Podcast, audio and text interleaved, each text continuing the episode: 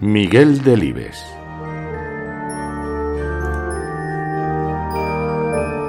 El otro hombre.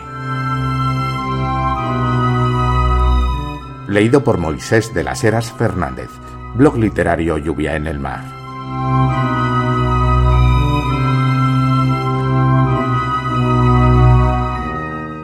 Si nevaba en la ciudad, se originaba en cada esquina un próximo riesgo de romperse la crisma. La nieve caída y pisoteada se endurecía con la helada nocturna y las calles se transformaban en unas pistas relucientes y vítreas, más apropiadas para patinar que para transitar por ellas. Eh, para los chicos, el acontecimiento era tan tentador que bastaba incluso para justificar sus ausencias a la escuela.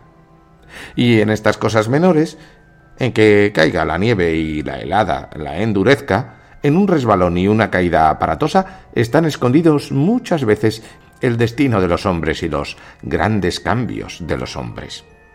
A veces su felicidad, a veces su infortunio. Tal le aconteció a Juan Gómez, de 27 años, recién casado, usuario de una vivienda protegida de fuera del puente. Hasta aquel día ella no se había dado cuenta de nada, de que le amaba no le cabía la menor duda, y sin embargo, si era así, nada justificaba aquel extraño retorcimiento, algo blando como un asco, que aquella mañana constataba en el fondo de sus entrañas. Que a Juan le faltasen las gafas no justificaba en apariencia nada trascendental, ni había tampoco nada de trascendental en la forma de producirse la rotura al caer en la nieve la tarde anterior de regreso de la oficina. Y no obstante, al verle desayunar ahora ante ella, indefenso, con el largo pescuezo emergiendo de un cuello desproporcionado y con el borde sucio, mirándola fijamente con aquellas pupilas mates y como cocidas, sintió una sacudida horrible. ¿Te ocurre algo? ¿Tienes frío? dijo él. La interrogaba solícito, suavemente afectuoso, como tantas otras veces. Mas hoy a ella le lastimaba el tonillo melifluo que empleaba, su conato de blanda protección. ¡Qué tontería! ¿Por qué habría de ocurrirme nada? dijo ella, y pensó para sí. ¿Será un hijo? ¿Será un hijo? Este asco insufrible que noto hoy dentro de mí. Se removía inquieta en la silla como si algo urgente le apremiase y unas manos invisibles la aplastasen implacables contra el asiento. Detrás de los cristales volvía a nevar, y a ella debería servirle ver caer la nieve tras la ventana, como tantas veces para apreciar la confortabilidad del hogar, su vida íntima bien asentada, caliente y apetecible. Pero no, hoy estaba él allí, Juan migaba el pan en el café y mascaba las sopas resultantes con ruidosa voracidad. De repente, alzó la cabeza y dijo Dejaré las gafas en el óptico antes de ir a la oficina. No en Pérez Fernández. Ya estoy escarmentado. Ese lo hace todo caro y mal. Se las dejaré a este de la esquina. Me ha dicho Marcelino que trabaja bien y rápido. Me corren prisa. Ella no respondió. No tenía nada que decir. Por primera vez en diez años le faltaban palabras para dirigirse a Juan Gómez. Sí, no, no tenía ninguna palabra a punto disponible. Estaba vacía como un tambor. Acumuló sus últimas fuerzas para mirar los ojos romos de él, desguarnecidos, y por primera vez en la vida los vio tal cual eran, directamente, sin ser velados por el brillante artificio del cristal experimentó un escalofrío. Aquellos ojos evidentemente no eran los de Juan. A ella siempre le gustaron los hombres con lentes. Las gafas prestaban al hombre un aire adorable de intelectualidad, de ser superior, cerebral y dirigente. Y los de Juan, amparados por los cristales, eran además unos ojos fulgurantes, descarados, audaces. Por eso se enamoró de él, por aquellos ojos tan despiadados, que para contenerles era necesario preservarles con una valla de cristal. Estoy pensando tonterías, se dijo. Lo más seguro es que esto sea un niño. Todas dicen que cuando van a tener un niño se notan cosas raras y ascos y aversiones sin fundamento. La voz de él, frente a ella, la asustó. ¿Qué piensas, querida, si puede saberse?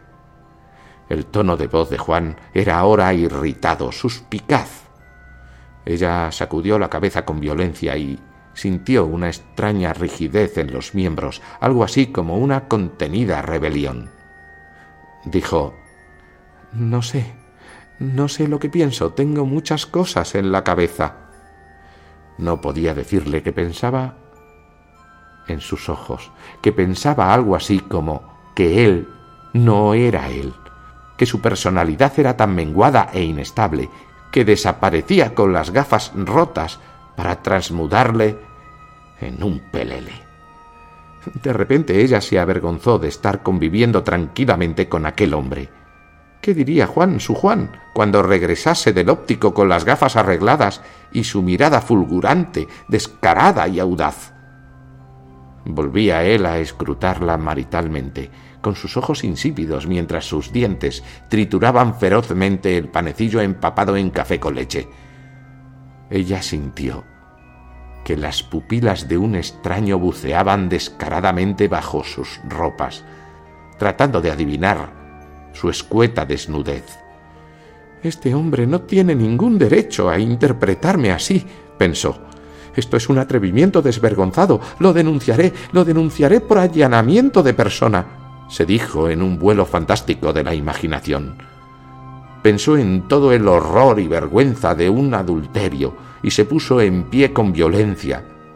Sin decir palabra, dio media vuelta y se dirigió hacia la puerta, pero él se incorporó de un salto y la tomó por la cintura. Ven, criatura, dame un beso. Me marcho ya. Ella veía los dos ojos inexpresivos a un palmo de los suyos, dos ojos fofos, como empañados en un vaho indefinible, y un surco pronunciado, seco como un hachazo en la parte más alta de la nariz. Luego cerró los ojos al notar el cuerpo de él junto al suyo, tratando de serenarse. Luego los volvió a abrir no, decididamente aquel no era Juan, su Juan, Juan Gómez, de veintisiete años, con sus gafas siempre limpias, impolutas y un destello vivaz en las pupilas. Era otro hombre, un hombre extraño, que se aprovechaba de la nieve endurecida sobre el pavimento, y de la caída y de la rotura del cristal. Sintió un vértigo y gritó fuerte pero su resistencia avivaba en Juan Gómez una glotona sensualidad, y Juan Gómez, al besar los labios de su mujer, se dio cuenta de que ella pendía inerte de sus brazos, de que se había desvanecido, pero no se le ocurrió pensar en estas cosas menores, en que caiga la nieve y la helada la endurezca. En un resbalón y una caída aparatosa, se esconden muchas veces el destino y los grandes cambios de los hombres.